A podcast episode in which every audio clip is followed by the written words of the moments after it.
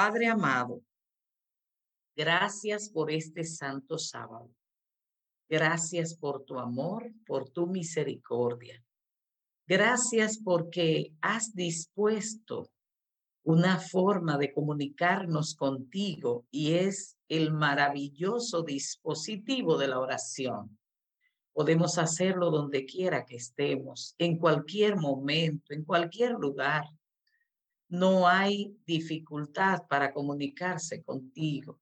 Ni siquiera hay descarga de baterías. Desde donde quiera que estemos podemos conectarnos contigo y tú nos escuchas. En esta hora vamos a abrir tu palabra. Queremos escucharte, queremos saber lo que nos dices en esta mañana. Así que gracias, Señor. Habla nuestro corazón de tal forma que tus palabras sean como bálsamo que nosotros necesitamos para seguir adelante, para curar heridas, para tranquilizar nuestra vida en un mundo tan intenso, tan tenso y tan dificultoso. Bendice a cada familia que está conectada en este chat en este momento. Cualquier dificultad que estén atravesando, visítale, Señor, y hazle sentir tu presencia a cada instante. En el santo nombre de Jesús. Amén. Amén. Muy bien, hermanos queridos, eh, quiero solamente tomar unos minutitos para decirles que estamos trabajando ahora para la Universidad Adventista Dominicana, el lugar donde estamos laborando ahora, dirigiendo el programa de maestría y de, en educación y el programa del doctorado en educación. Así que estamos a su orden acá en la sede de la Universidad Adventista, ubicada en la autopista Juan Pablo Duarte en el kilómetro 74 y medio. Así que aquí estamos para servirles. Eh, en esta hora vamos a abrir la palabra de Dios. Y la palabra de Dios la vamos a abrir en uno de mis capítulos favoritos. No sé de usted, pero para mí Daniel 2 es como un refrigerio en este mundo tan difícil es como un capítulo de esperanza, es un capítulo que nos anima a saber quién está al control de todo lo que está sucediendo en este mundo.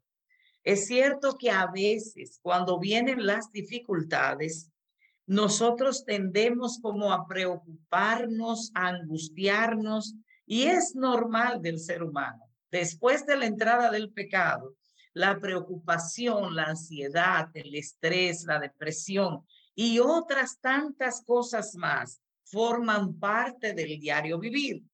Por eso hoy yo no vengo a hablarle de algo que les deprima ni les angustie, al contrario, algo que les llene de esperanza, que les ayude a vivir más confiados en el Dios que está al control de todo lo que sucede.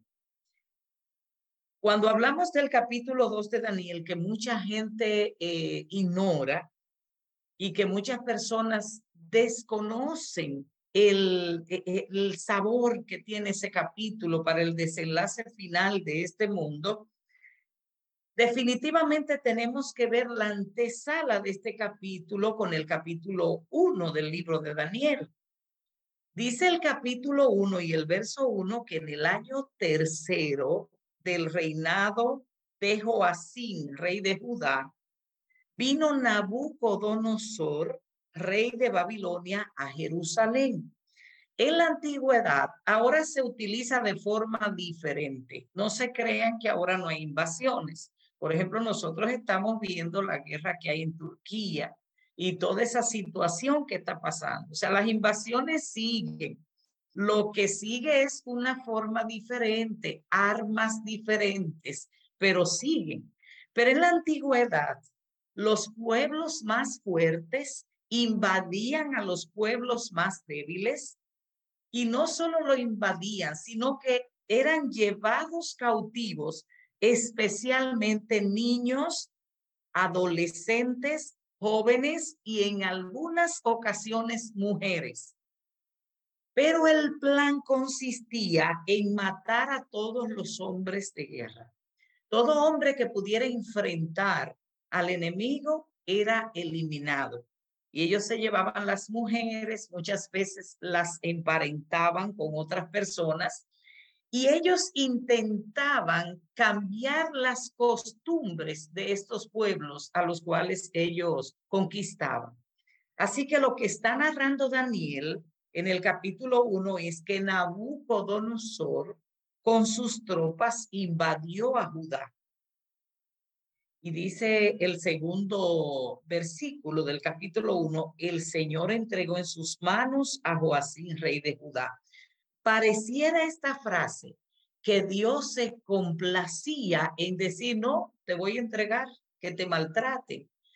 Pero al ver esta frase, nosotros podemos entender que a Dios no le interesa que usted sufra.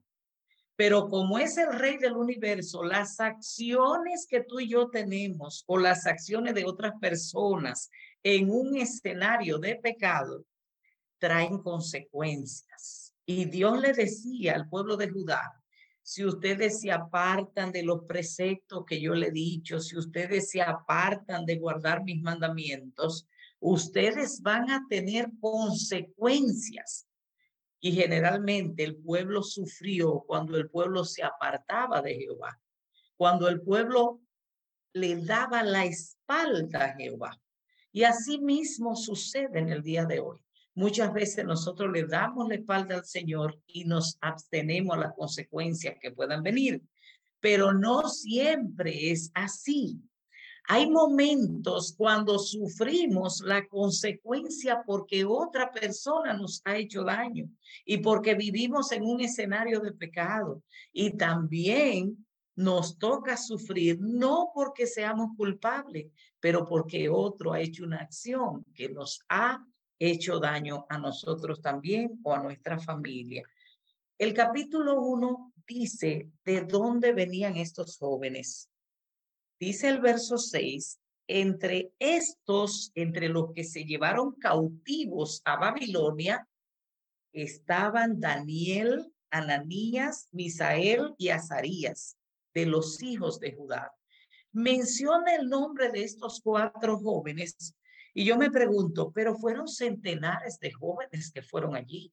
¿Por qué la Biblia recalca sobre estos cuatro? Ah, eso lo vamos a ver más adelante.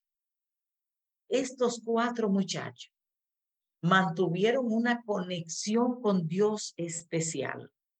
Estos cuatro muchachos, aunque fueron llevados a palacio, aunque le otorgaron becas de las mejores universidades de Babilonia, porque la Biblia dice que el rey le dijo, ustedes me lo van a enseñar en toda arte, en toda ciencia de Babilonia era parte del plan de los conquistadores. No solamente llevárselo por llevárselo para ser esclavos, se lo llevaban también para instruirlos y que ellos fueran hombres de ciencias, sabios. Así que estos muchachos, aunque pasaron las pruebas de Babilonia, esto usted lo puede encontrar en el capítulo 1, los versos del 17 al 20. Dice la Biblia que a estos muchachos, especialmente a estos cuatro, Dios le dio conocimiento, Dios le dio inteligencia en todas las letras y ciencias. Y a Daniel le dio un poquito más, una competencia más, que ahora en este tiempo se habla mucho de competencia, no de competencia de competir, sino de competencia de capacidad. Así que dice la Biblia que a Daniel Dios le dio una capacidad extra y era la de sueños y visiones.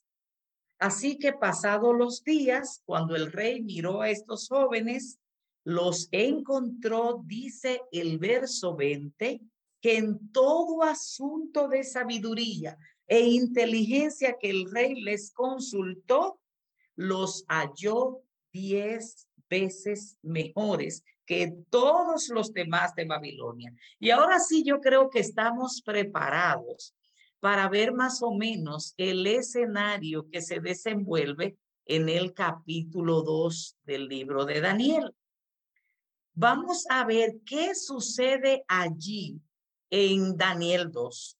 ¿Cuál es el escenario? ¿Qué es lo que sucede? ¿Qué es lo que pasa en Daniel 2? Esto es lo que vamos a ver. La Biblia dice en el capítulo 2, que es el que vamos a ver ahora mismo, y vamos a verlo en resumen, por supuesto. La Biblia dice que en el segundo año del rey Nabucodonosor, que es el rey que estamos estudiando en este momento, en el segundo año, dice la Biblia, tuvo Nabucodonosor un sueño. Y yo quiero que alguien abra su micrófono y me lea hasta el versículo 7, desde el 2 al 7 del capítulo 2 de Daniel. Alguien que abra su micrófono y pueda leer en este capítulo ahora que yo estoy leyendo.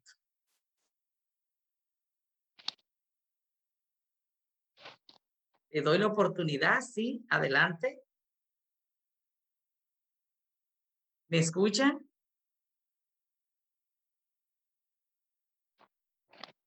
Perfecto, hermano, le escuchamos. Ok, ¿puede usted ayudarnos a leer desde el versículo 2 hasta el versículo 7 del capítulo 2 del libro de Daniel? Claro que sí, hermana, con mucho gusto. Gracias, adelante. Daniel capítulo 2. Versículo 2, verso hasta el 7. Sí. Muy bien.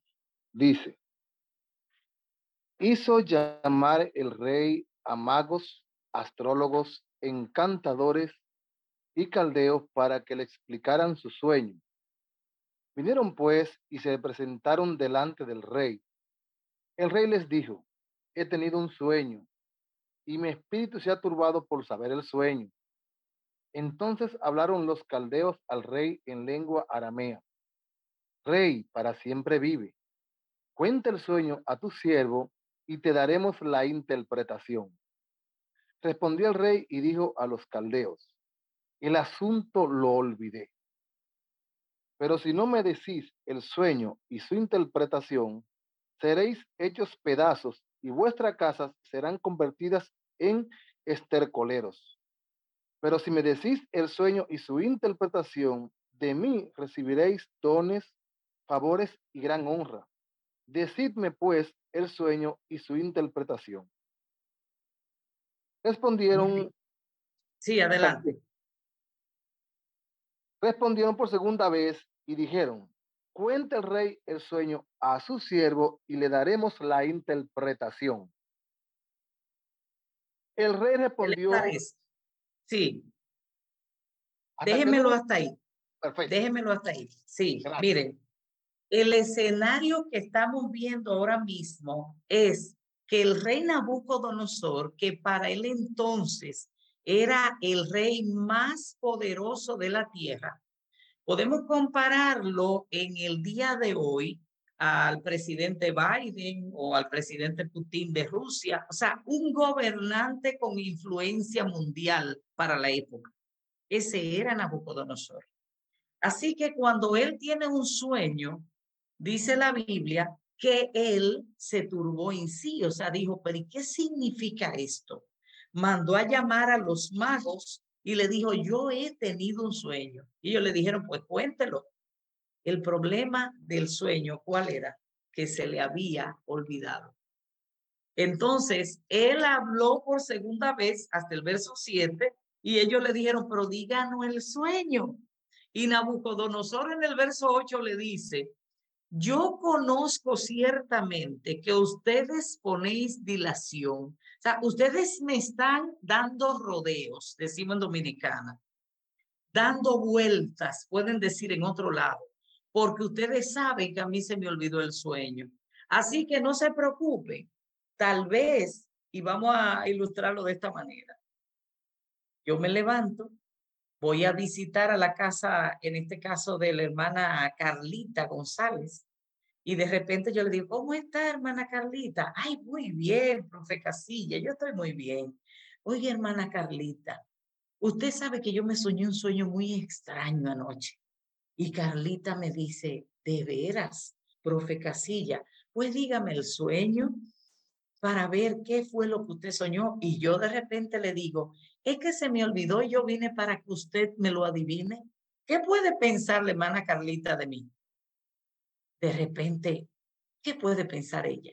Es posible que ella diga, cuidado si la profe tiene algún problema y hay que llevarla a un psicólogo, a un psiquiatra, especialmente a un psiquiatra, para que revise a ver cómo anda su cerebro, porque ¿cómo se le ocurre preguntarme a mí que le adivine lo que ella soñó? Si yo abordo a la hermana Carlita, no es problema, porque la hermana Carlita lo que me puede dar un consejo y decirme, no, hermana, yo no puedo hacer eso, usted sabe que no.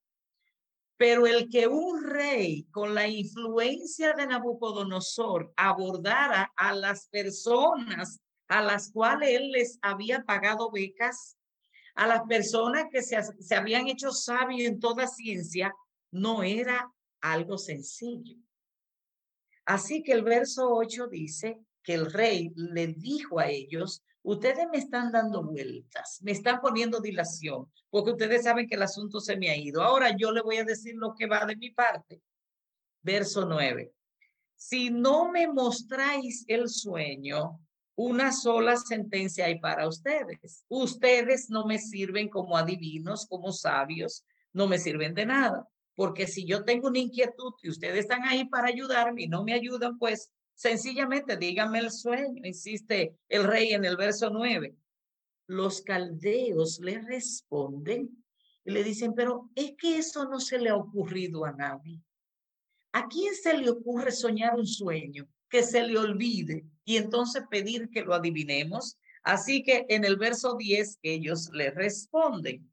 Dice el 11, el asunto que el rey demanda es difícil y ahí ellos hablaron mucha verdad. Porque adivinar un sueño de la categoría que él soñó era bastante difícil. Y ellos añaden, y no hay quien lo pueda declarar al rey, salvo los dioses cuya morada no es con la carne. Interesante. Ellos le dicen, mira, esto es muy difícil eso nadie aquí humanamente lo puede adivinar, excepto los dioses.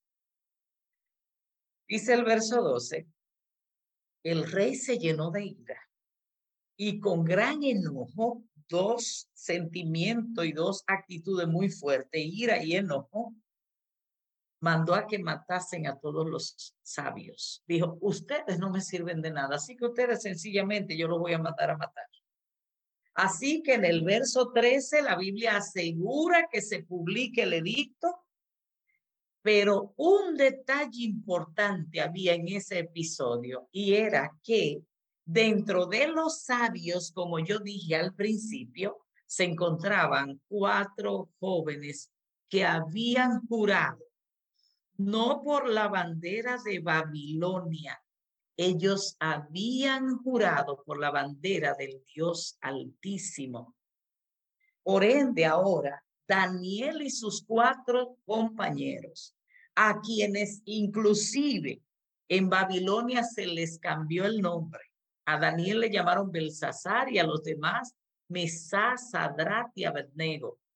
¿Por qué le cambiaban el nombre en la antigüedad?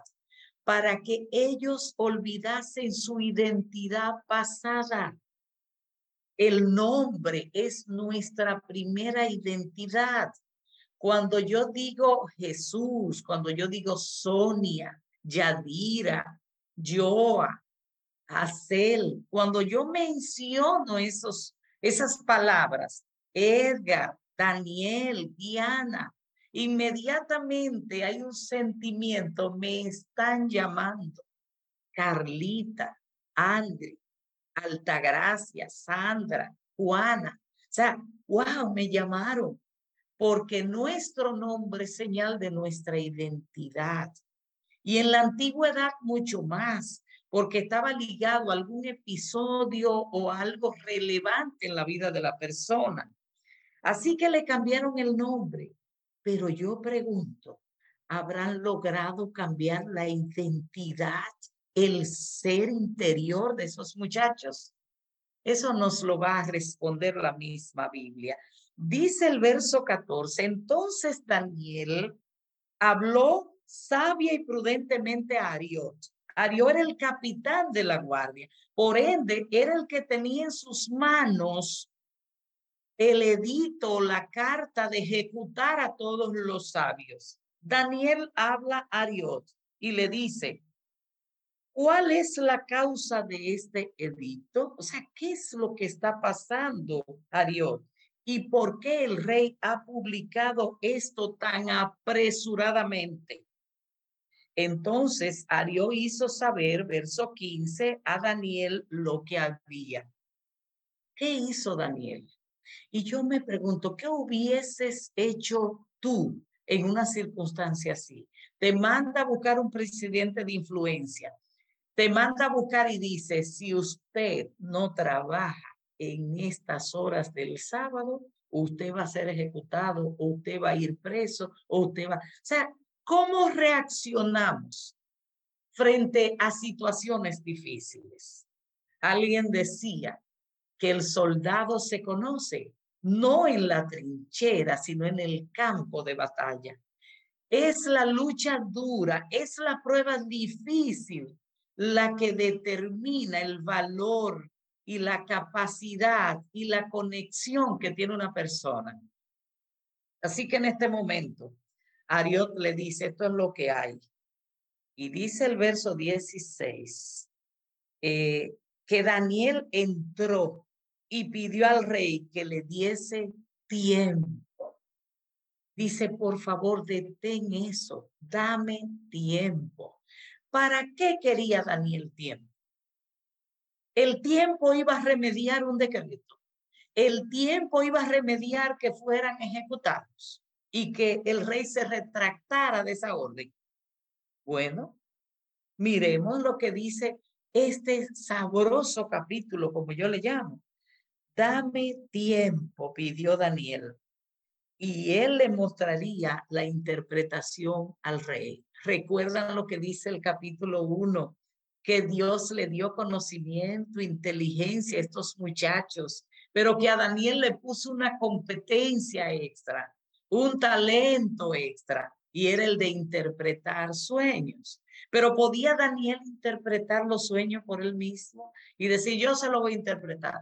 Vamos a ver qué sigue diciendo. Dice el verso 17, luego se fue Daniel a su casa, hizo saber a sus compañeros para que pidiesen misericordia del Dios del cielo. ¿A través de qué nosotros pedimos misericordia? ¿A través de qué nos conectamos con Dios?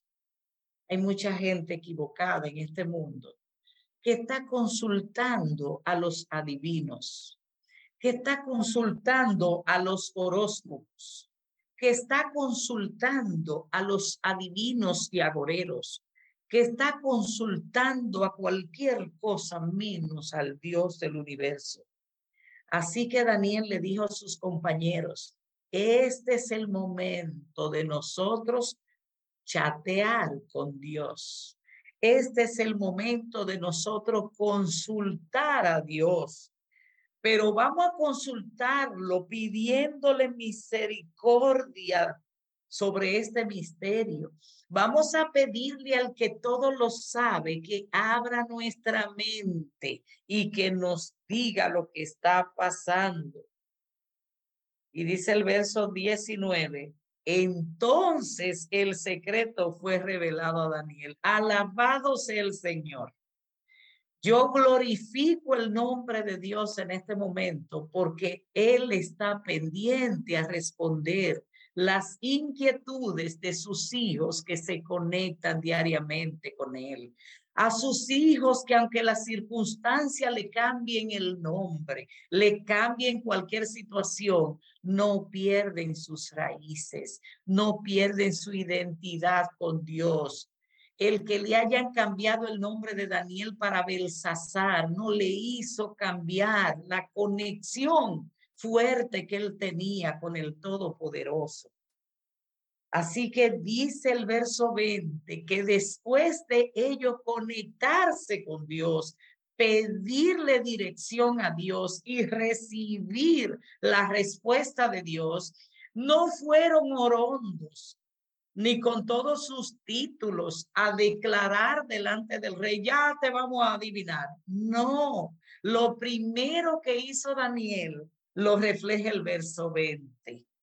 Daniel habló y dijo, sea bendito el nombre de Dios de siglos en siglos, porque suyos son el poder y la sabiduría. Él muda los tiempos, él muda las edades. Él es quien quita reyes y pone reyes. Él da sabiduría a los sabios y la ciencia a los entendidos. Él revela lo profundo y lo escondido. Él conoce lo que está en tinieblas y con él mora la luz.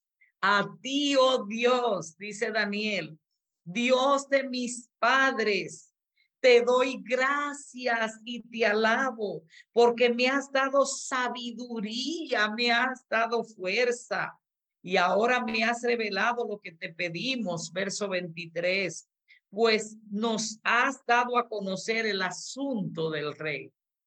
Fíjense qué interesante. Cuando una persona está conectada con el rey, lejos de exaltarse a sí mismo, como lo hacen muchas personas, ay, yo tengo conexión con el presidente. Y para mucha gente eso le sirve de orgullo, de satisfacción propia. Daniel podía haber dicho, wow, estoy conectado. En nuestro lenguaje dominicano, pudiéramos decir, como dicen los jóvenes, estoy pegado con el jefe. Pero Daniel, aunque estaba muy cercano al jefe, aunque estaba muy cercano al Todopoderoso, lo alabó, lo glorificó, lo engrandeció, le dijo, los misterios de este mundo, los misterios de mi vida no están en las manos de un brujo, no están en las manos de un agorero, no están en las manos de un horóscopo, no están en las manos de un adivinador. Los misterios de mi vida y del universo están en las manos de quien todo lo sabe, en las manos del Dios Todopoderoso. Alabamos su nombre en este momento. Así que dice el verso 24 que después de esto, Daniel entonces se presenta de nuevo ahora ante Ariot. Y en este momento, eh, Daniel le dice, dile al rey que no mates a los sabios de Babilonia. Yo sé que los sabios estarán por siempre o estuvieron agradecidos de Daniel. Y le pide, llévame ante la presencia del rey. Qué interesante. O sea, ya voy con la seguridad que me ha dado mi rey. Pero llévame la presencia del rey. Qué bonito es que cuando estás conectado con el rey verdadero, con el rey del universo, eso te da seguridad. Los cristianos quienes hemos depositado nuestra vida en el Señor, sufrimos en este mundo, pasamos dificultades, pero hay algo que nos diferencia y ese algo es que nuestra dificultad las carga el rey del universo y por eso actuamos con seguridad. Así que ahora Daniel le dice, llévame donde el rey que yo le mostraré la interpretación. Entonces Arió lo lleva donde el rey, dice el verso 25, y lo lleva y él dice, he hallado un varón de los deportados de Judá, le dice Arió. Oiga, qué interesante. Arió no le dice que fue Daniel que le propuso el negocio de que le dijera al rey que aguantara. Entonces, Arió ahora se autodenomina que fue él que lo encontró. Ese es el diario vivir del ser humano. Apropiarse, darse elogio a sí mismo o buscar elogio. Dice, he hallado un varón de los deportados de Judá, el cual dará al rey la interpretación. Pero bueno, no hay problema. Dice el rey eh, a Daniel, ¿podrías tú conocer el sueño que vi y su interpretación? Le pregunta el rey inmediatamente. ¿Qué hace Daniel? No hace lo que hizo Arión. Ah, sí, yo puedo, señor rey, no se preocupe. Yo tengo todas las herramientas. Aquí no solo sé el sueño, sé también la interpretación. Eso fue lo que él hizo, según lo que dice la Biblia, no. El verso 27 dice que Daniel le respondió al rey el misterio que el rey demanda. Ni sabios, ni astrólogos, ni magos, ni adivinos lo pueden revelar. Ahí coincidía con lo que habían dicho los caldeos, los sabios anteriormente al rey. O sea, esto no es de adivinación humana, le dice eh, Daniel.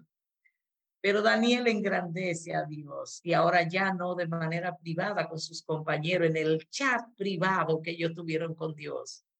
Ahora Daniel engrandece a Dios delante del rey, delante de los santos, delante de todo su gabinete. Y Daniel dice en el verso 28, hay un Dios en los cielos, pero hay un Dios en los cielos, el cual revela los misterios y él ha hecho saber al rey Nabucodonosor lo que ha de acontecer en los postreros días. He aquí su sueño y las visiones que has tenido en tu cama. Yo voy a resumir por razones de tiempo, pero le voy a animar a usted a leer con detenimiento el capítulo 2 de Daniel, porque ahí está enmarcada una de las profecías más poderosas de la Biblia. Ahí está enmarcada una de las profecías que habla a futuro.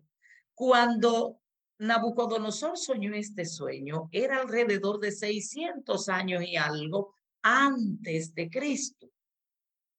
Seis siglos, muchísimos siglos antes de Cristo. Sin embargo, esta profecía llega hasta nuestros días. Así que ustedes la van a leer detenidamente en su casa, yo solo voy a renombrarla aquí. A partir del verso 29, Daniel comienza a decirle, estando tú, oh rey, en casa, tú veías una estatua, le dice el rey, cuyo, eh, un estatua impresionante. Yo voy a resumir y a parafrasear lo que dice la Biblia. Dice, cuya cabeza era de oro los pechos de plata, el vientre de bronce, las piernas de hierro y los pies de hierro y barro. Y dice, y estando la estatua en pie, una piedra cortada, no de mano, vino y le dio a la estatua por los pies y la desmenuzó y se hizo un monte muy grande. Yo sé que alguien escucha esto y dice, ¿y qué es eso? ¿Y qué significa? Y fue el mismo, la misma inquietud de Nabucodonosor, pero ¿qué significa eso? Y entonces Daniel comienza en el verso 37 a desmenuzar el sueño o a interpretarlo más bien. Comienza a decirle, tú, oh rey, eres rey de reyes porque el Dios del cielo te ha dado reino. O sea, tú no eres rey porque tú quieres. Tú eres rey ahí porque Dios lo ha permitido. Dios te ha dado reino, poder, fuerza y majestad. Y donde quiera que habitan hijos de hombre, bestias del campo, aves del cielo, Él los ha entregado en, tus, en tu mano y te ha dado el dominio sobre todo tú eres aquella cabeza de oro. Ay, Nabucodonosor se engrandeció y dijo, oye, qué sueño más bueno. No hay cosa más eh, agradable para una persona prepotente, orgulloso, que le den elogio así de, de superioridad y de grandeza. Así que hasta ahora él está muy feliz y dice, wow, yo soy la cabeza y soy de oro. ¿Por qué los metales que se utilizan ahí en estas ilustraciones? En Babilonia abundaba el oro. Habían jardines, había el oro era el metal más utilizado en Babilonia. Lo mismo lo era en Medo Persia la plata, lo mismo era en Grecia el bronce, que era una combinación o una mezcla del cobre y el estaño Roma, que es el, el, el imperio representado por las piernas, utilizaba mucho el hierro. Y ya ahorita vamos a ver lo que era lo de hierro y barro, que eso como que una aleación, una mezcla que no, no, no pega, porque el hierro no pega con la tierra, con el barro. Pero bueno, entonces cuando eh, Daniel le dice, tú eres esa cabeza, el rey dice, wow, qué bien. Pero entonces no le gustó a Nabucodonosor cuando Daniel le dice, pero después de ti se levantará otro reino. Va a ser inferior al tuyo, pero le estaba determinando a Nabucodonosor, tu reino no va a ser eterno. Y eso no le gustó mucho. Por eso es que si ustedes no asociaban el capítulo 2 y el capítulo 3 de Daniel, donde ve que en el 3 Nabucodonosor manda construir una estatua grande de oro puro completa, esa estatua lo que quería decir, Dios se equivocó, después de mí no viene nadie más. Después de mí viene mi hijo, mi nieto, mi tataranieto. Babilonia jamás será destruida. Eso era lo que él pensaba. Sin embargo, no era lo que Dios había determinado. Porque ustedes conocen cómo Ciro en una gran batalla invadió a Babilonia y la volvió nada. Y entonces comenzaron a gobernar los medos y los persas. Me gusta Daniel 2 porque tiene un paralelismo tan marcado con la historia universal. Usted toma Daniel 2 y toma la historia universal y podrá encontrar que existió un reino llamado Babilonia, comandado por Nabucodonosor, que existió un reino de los medos y los persas, cuyo eh, representante principal era Ciro, que existió un reino llamado Grecia, que la Biblia lo determina aquí como en el verso 40, el cuarto rey, perdón, en el 39, después de ti se levantará otro reino inferior y luego un tercer reino de bronce, el cual dominará toda la tierra. Grecia con su saber ha dominado el mundo hasta nuestros días. La ciencia, las artes están salpicadas por lo que era la sabiduría y la cultura griega. La Biblia no se equivoca. Y luego dice, el cuarto reino será fuerte como el hierro. La historia universal nos dice que hubo un imperio bien cohesivo llamado el imperio romano. Pero miren qué interesante. Luego Daniel le dice, lo que viste de los pies y los dedos, en parte de barro cocido y en parte de hierro, será un reino dividido o sea, miren qué interesante, la característica de los reinos anteriores era con metales puros, excepto Grecia que tenía la unión de, del bronce y del estaño, de, perdón, del cobre y el estaño.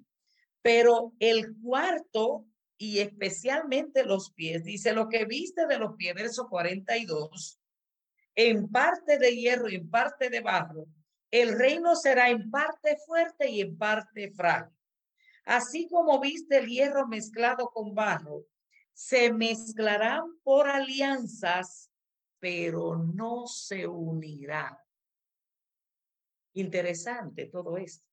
La Biblia determina que no volverá a existir un imperio de la categoría de Babilonia, de la categoría de los medos persa, de la categoría de Grecia, de la categoría del imperio romano dice que se van a mezclar por medio de alianza, pero no se unirán. Y entonces dice más adelante, bueno, en cuanto a eso de no se unirán, ustedes pueden también buscar en la historia cómo Adolfo Hitler intentó unir el mundo y no lo logró, cómo Napoleón Bonaparte de Francia intentó unir el mundo y no lo logró, cómo el Kaiser de Inglaterra intentó unir el mundo y no lo logró porque la Biblia dice, no se pegarán. O sea, no volverá a existir una cohesión de imperio así. Harán alianzas, pero no en esa forma. Pero lo más bonito de la historia es lo que viene ahora. En los días de estos reyes el Dios del cielo, en los días de los pies, mezclado con hierro y barro, en los días de los imperios fuertes y débiles, naciones fuertes y naciones débiles, el Dios del cielo levantará un reino que no será jamás destruido, ni será el reino dejado a otro pueblo. Desmenuzará y consumirá a todos los demás, pero él permanecerá para siempre. Alabado sea Dios. De la manera que viste que del monte fue cortada una piedra, verso 45, no con mano, la cual desmenuzó el hierro, el bronce, el barro, la plata y el oro, el gran Dios del cielo ha mostrado al rey, verso 45, última parte, lo que ha de acontecer en lo porvenir. Y dice Daniel, el sueño es verdadero. O sea, lo que te estamos hablando aquí no es mentira. El sueño es verdadero y fiel su interpretación. O sea, lo que soñaste no es mentira, es verdad. Y la interpretación que yo te ha dado es fiel. O sea, no hay duda ahí. Y dice la palabra de Dios que entonces el rey se postró sobre su rostro, se humilló ante Daniel y mandó que le ofrecieran presente, pero Daniel no aceptó. Y dice Ciertamente el Dios vuestro es Dios de dioses y el Señor es quien revela los misterios. Y dice la Biblia, el rey engrandeció a Daniel, le dio honores y mucho más. Nosotros encontramos en este episodio que yo le animo a leer el capítulo 1, el capítulo 2 y el capítulo 3 del libro de Daniel, porque es una serie maravillosa y ahí usted puede encontrar verdades grandes. Yo encontré en el libro La Educación, en la página 160, sobre esta parte del capítulo 2 de Daniel lo siguiente. Dice, la profecía ha anunciado el levantamiento y la caída de los grandes imperios del mundo, Babilonia, Medopersia, Grecia y Roma la historia se repitió con caída con cada una de ellas, lo mismo que con naciones menos y poderosas. Cada una tuvo su periodo de prueba, fracaso, su gloria se marchitó, perdieron su poder y su lugar fue ocupado por otra nación. Aunque las naciones rechazaron los principios de Dios, y provocaron con ese rechazo su propia ruina, es evidente que el propósito divino predominó y se manifestó en todos sus movimientos. Y dice el deseado de todas las gentes, en la página 381, este gran libro escrito, al igual que la educación, por Elena G. de White, dice, sobre el fundamento final del reino, que es lo que falta en la historia de este mundo, porque nadie puede poner otro fundamento que el que está puesto, el cual es Jesucristo, aludiendo a 1 Corintios 3:11. Sobre esta piedra, sobre Jesús, edificaré mi iglesia, dijo Jesús. En la presencia de Dios y de todos los seres celestiales, en la presencia del invisible ejército. Cristo fundó su iglesia sobre la roca viva. Esa roca es Él mismo, su propio cuerpo quebrantado y herido por ti y por mí. Contra la iglesia edificada sobre ese fundamento no prevalecerán las puertas del infierno. Alabado sea Jehová. Quiero decirte, hermano querido, que me escucha en esta ocasión. Dios sigue siendo el soberano del universo. Dios sigue estando pendiente a cada uno de sus hijos. No importa que las circunstancias de este mundo te hayan maltratado. No importa las dificultades que hayas tenido con tu familia. No importa los problemas por los cuales hayas atravesado, esté atravesando o esté próximo a atravesar, el rey del universo está de tu parte. Si tú chateas con él a través de la oración, pueden llevarte preso a otro lugar, pueden querer cambiar tu identidad, pueden querer manchar tu imagen, pero Dios está de tu parte y no te dejará ni te abandonará. El tiempo no nos alcanza para visualizar el capítulo 3, pero yo se lo voy a dejar de tarea a ustedes.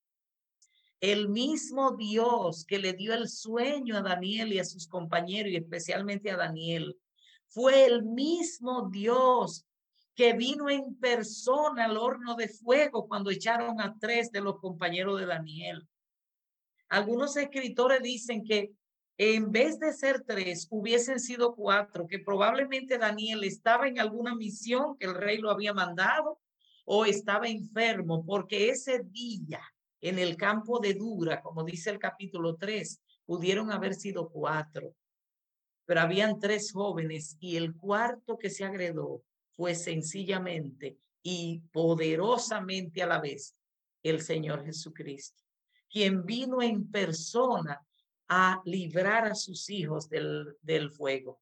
Ese es el mismo Dios que luego intentan eh, hacerle daño a hacerle daño a Daniel y echarlo en el foso de los leones.